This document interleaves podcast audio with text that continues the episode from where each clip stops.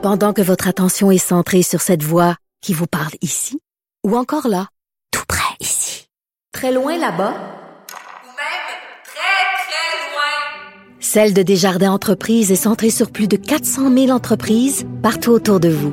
Depuis plus de 120 ans, nos équipes dédiées accompagnent les entrepreneurs d'ici à chaque étape pour qu'ils puissent rester centrés sur ce qui compte, la croissance de leur entreprise. Parce qu'en immobilier, pour être à son affaire, suivez les conseils de nos experts. Via Capital, les courtiers immobiliers qu'on aime référer. Bonne écoute. Geneviève Peterson. Une animatrice pas comme les autres. Cube Radio. On en jasait tantôt avec Elsie et Marc-André. Ce sont des titres de journaux qui font quand même réagir et jaser là, quand on lit que Québec veut mettre un terme au délai unique de 28 jours pour l'accès à une intervention en oncologie. Tu sais, c'est dire que lorsqu'on a le cancer, là, ils sont obligés, entre guillemets, de faire, si on a besoin d'une opération, ils sont obligés de la faire dans un délai de 28 jours. Mais quand on prend le temps de gratter un peu, premièrement, il y a un contexte à cette nouvelle-là, euh, un contexte de lutte contre le cancer. Hier, c'était l'état général euh, de la lutte contre le cancer qui ont été présentés au Palais des Congrès de Montréal. Et on est avec Eva Villalba, oui c'est ça, directrice exécutive de la coalition Priorité Cancer euh, au Québec, pour un peu essayer de se faire une tête là-dessus. Madame Villalba, bonjour. Bonjour, Madame Peterson. Bon, c'est vrai de dire quand même que quand on lit une nouvelle comme ça, comme citoyen, c'est tout le monde a un peu peur du cancer. On sait que beaucoup de personnes sont touchées, vont être touchées dans leur vie. Tu dis, mon Dieu, tu sais, de mettre fin à ce délai-là unique de 28 jours euh, pour les gens qui auraient des cancers moins graves, entre guillemets, qui progressent moins vite. Euh, ça frappe, entre guillemets, l'imaginaire. Vous, ça a été quoi votre réaction quand face à cette annonce-là? Ben, premièrement, notre réaction, c'était, euh, il y avait plein de, données qu'on a finalement eues qui n'étaient pas connues d'avant. Ah Donc, oui? nous, ce qu'on réclame, c'est vraiment une, meilleure transparence dans les données. Je pense que pendant la pandémie, les Québécois se sont habitués à avoir des tableaux de bord, à avoir des données euh, sur euh, le nombre de COVID quotidien euh, en temps réel. Mm. Puis ça fait des années qu'on attend même des chiffres sur combien de personnes ont le cancer au Québec là maintenant. Mm. Donc c'est vraiment on, on, a eu ces informations là. Puis c'est pas tant le délai de 28 jours qui nous préoccupe parce que même aujourd'hui, euh, même l'année passée, avant, on réussissait pas à atteindre le 100% de tous les cas. Donc, si on va prioriser pour les personnes où le cancer va progresser plus tranquillement, plus mhm. lentement, où c'est pas dangereux d'attendre, mais mhm. ben, on souhaite, oui, on, souhaite prioriser ceux qui sont plus agressifs aussi. Ouais. Mais Madame Villalba, en même temps, là, moi j'ai deux questions pour vous. La première, elle a été posée tantôt par ma collègue Elsie Lefebvre quand on en parlait. Elle disait, si notre système de santé était pas si mal en point, est-ce qu'on aurait besoin de prendre cette décision-là, selon vous? Ben, en, fait, on ne sait même pas l'état de notre, système de santé parce qu'on n'a pas de ben, on n'a pas de données. Le ministère a certaines données qu'il qu l'utilise pas forcément pour prendre des décisions, puis le public ne sait pas c'est quoi les objectifs. Si mm. on voudrait, par exemple, réduire le nombre de personnes qui ont le cancer au Québec ou au moins les attraper plus tôt, mm-hmm. savoir, par exemple, l'impact du délestage, Combien de patients ont été décelés, ont été dépistés plus tard que, prévu à cause du délestage au Québec? Ben, on n'a pas nécessairement ces chiffres et si quelqu'un les a dans le ministère, c'est très opaque, c'est très euh, hmm. caché ces chiffres-là. Donc, ce qu'on réclame, c'est vraiment qu'on ait des objectifs précis, clairs, puis qu'on se donne les moyens pour les atteindre, comme on a fait quand on a tout mobilisé pour euh, battre la COVID. Là. On, on veut lutter contre ce virus, c'est bien, mais le cancer tue deux fois plus de mm. personnes euh, du cancer annuellement au Québec. C'est 22 000 Québécois et Québécoises qui en meurent à chaque année. Puis vous, à la coalition, vous voulez que la question du cancer, ça soit considéré comme un problème de société. Là? Exactement. Et d'ailleurs, en France, on a on a fait venir euh, quelqu'un de l'Institut national euh, du cancer pour nous mm-hmm. présenter leur plan décennal. Ce qui est intéressant, c'est qu'ils se donnent des, des atteintes, des objectifs mesurables et atteignables sur 10 ans pour réduire le nombre de cancers en France et se donne les moyens. Et à chaque six mois et un an, il doit faire une réduction de compte à la population. Hmm. C'est pas incroyable, ça? C'est ça qu'on veut pour le Québec. On n'est pas moins bon que la France. On devrait aussi se donner les moyens pour faire du cancer Mm. une priorité de société parce que ça touche une sur deux personnes au Québec. aussi. Bon, vous donnez l'exemple de la France. euh, J'imagine que c'est un peu dans cette optique-là que vous avez proposé un plan sur 10 ans pour réduire la mortalité, justement, puis améliorer la qualité de vie des personnes qui ont le cancer. Là. Comment, comment ça se traduirait, ce plan-là, Madame Villalba?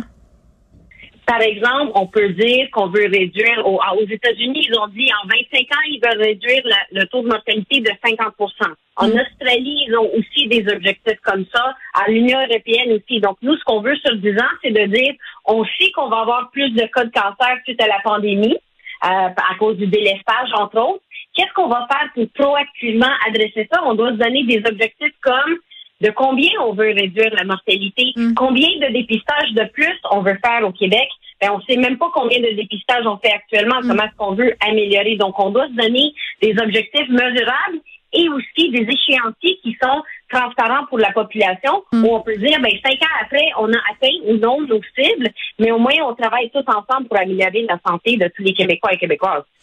Oui, puis je disais tantôt que j'avais deux réflexions. Là. Je vous posais la question de ma collègue, puis en même temps, je me disais, tu sais, dans la question du cancer, où il y a la question médicale, euh, qu'on ramène à, sa, à- dans son plus simple appareil, on veut soigner le corps, mais tu sais, l'aspect psychologique d'un patient atteint d'un cancer qui se fait dire, ben, tu sais, euh, monsieur ou madame, là, votre cancer, il est pas si grave que ça, il évalue pas, il évolue pas si vite que ça, donc vous allez attendre, je sais pas, deux mois avant d'avoir une intervention. Je- la détresse psychologique, puis ce que ces gens-là vivent dans l'attente, j- j'ai de la misère à concevoir qu'on considère pas ça. Ben, en fait, on devrait jamais.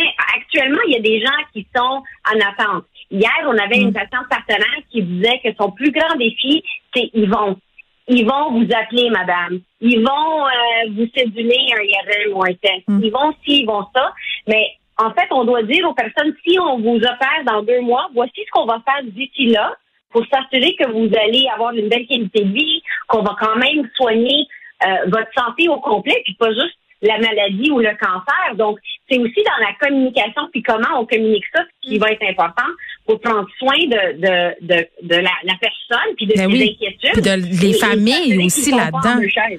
Mais non, mais c'est capoté. Puis les familles là-dedans, là, écoutez, là, qui disent, ben on doit rappeler sans arrêt pour avoir des suivis de rendez-vous, pour être sûr qu'on n'a pas été oublié. Puis moi, j'ai une personne proche de moi quand même qui a une tumeur au cerveau. Euh, puis ça a l'air euh, très spécial à dire là, mais c'est pas grave si la tumeur reste un peu plus longtemps. C'est pas quelque chose qui est agressif. Euh, son opération est sans cesse repoussée, repoussée, repoussée à cause de la COVID parce qu'il y a d'autres priorités. Mais cette personne-là est complètement en panique. Là, je veux dire, sa famille aussi. Les gens sont sont super inquiets. Puis, tu sais, même au moment de passer des tests, Madame Villalba, il y a des gens qui doivent attendre trois, quatre, cinq, six semaines avant d'avoir les résultats. Tu sais, c'est-à-dire que t'es deux mois sans savoir, là. Moi, excuse-moi, ça me rentre pas dans la tête.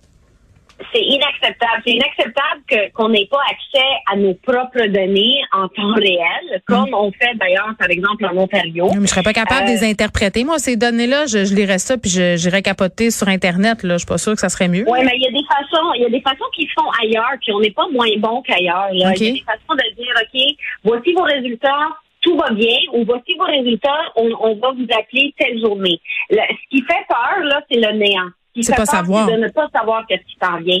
Alors, il y a une manière de communiquer avec la personne, même si le délai est plus long, parce qu'on dit, écoutez, vous savez quoi, vous allez relativement bien, mais d'ici là, on va faire tout ce qu'il faut pour vous accompagner, pour Mm. répondre à vos questions, pour prendre soin de vous au niveau psychologique aussi. Mm. Mais c'est pas ce qu'on fait actuellement. Actuellement, vous avez raison, on laisse les personnes dans le Oui, néant. dans le noir. Oui, ça arrive que des gens tombent en deux chaises, là, puis sont oubliés. Donc, on doit les rassurer aussi. Puis c'est pas tout le monde qui a la chance d'avoir une famille proactive pour les accompagner et les aider dans les imbroglios Absolument. bureaucratiques du système de santé québécois. Christian Dubé qui était présent là au palais des congrès pendant euh, vos états généraux de la lutte contre le cancer, sentez-vous une ouverture? Sentez-vous que ce ministre-là a une approche différente? Oui, on pense qu'il a euh, absolument une, une approche différente parce que il, il se pense pas un expert du système de santé, Ouais. donc il demande des chiffres, il Mm. demande des données pour prendre les bonnes décisions. Puis c'est ça ce qu'on ce qu'on réclame.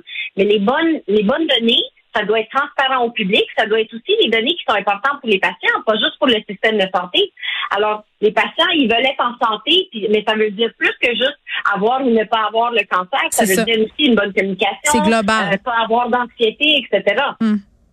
Oui, puis c'est assez choquant de voir tout ce qu'on a pu déployer rapidement, puis vous l'avez très bien dit, Madame Villalba, tous les moyens qui ont été déployés pour suivre cette pandémie-là, les grandes opérations de vaccination à, grande échelle, au stade, partout, le portail Clic Santé, c'est pas parce qu'on n'est pas capable. Là. On, vient de se prouver qu'on est capable collectivement de le faire. Il y a quelques années, on pouvait pas déployer la télémédecine, puis tout d'un coup, c'est partout. Ben, tant mieux, tant mieux, mais il nous faut ça aussi. Il faut, tout d'un coup, on est capable d'avoir des données. Mais tant mieux. Maintenant, on sait que ça peut se faire. Il y a deux, trois ans, là, on pensait pas que tout le monde pouvait se mobiliser à l'entour d'une seule maladie. Puis là, on voit que quand on veut, on peut. Puis c'est ça qu'on demande. C'est qu'on demande un plan qui n'est pas juste un plan qui dort sur une tablette, mais une reddition de compte à la population. On, on reconnaît que c'est un problème de société, mm. puis que si on le priorise, on va pouvoir faire des gains incroyables vraiment donner quelque chose à la population qu'on n'a jamais tenté de faire avant parce qu'on n'avait pas l'ambition. Mais maintenant qu'on voit qu'on peut le faire avec la COVID, ben, c'est certain qu'on peut le faire aussi avec le cancer si on se donne les objectifs mm. Et les moyens pour le faire. Merci beaucoup, Eva Villalba, qui est directrice exécutive de la coalition Priorité Cancer au Québec. On revenait sur cette annonce-là fait, puis je le rappelle, c'est important le contexte. Là, euh, c'était les États généraux de la lutte contre le cancer le 2 mai au Palais des Congrès. Donc cette nouvelle-là qui est sortie dans ce cadre-là de lutte contre le cancer, Québec dit ben pour les gens qui ont des cancers entre guillemets moins graves, puis je mets des guillemets parce que tu sais honnêtement, moi si on m'annonçait demain que j'avais le cancer, pour vrai là qu'il soit grave ou pas, tu es au même niveau de quand tu es au, au début de, de cette histoire-là, mais mais c'est ça, tu la médecine a mané, euh, il faut mettre des priorités. Donc ce qu'on nous a annoncé, c'est que les gens qui ont des cancers moins agressifs, qui progressent moins vite, on donnait l'exemple du cancer de la prostate, euh, de certains cancers de la thyroïde. Bon, il y en a d'autres, je suis pas médecin, je suis pas une professionnelle, c'est de dire à ces gens-là, ben cette obligation-là qu'on avait euh, de vous opérer si une opération euh, nécessaire il y a là, c'est de 28 jours, ben pourra être repoussé un peu plus loin. Tu sais, j'ai rien contre, puis je comprends ce que dit cette dame-là, c'est-à-dire qu'il faut expliquer aux gens, puis que c'est vrai que dans certains cas, c'est bien correct, mais Colin qu'il faut accompagner le monde là-dedans.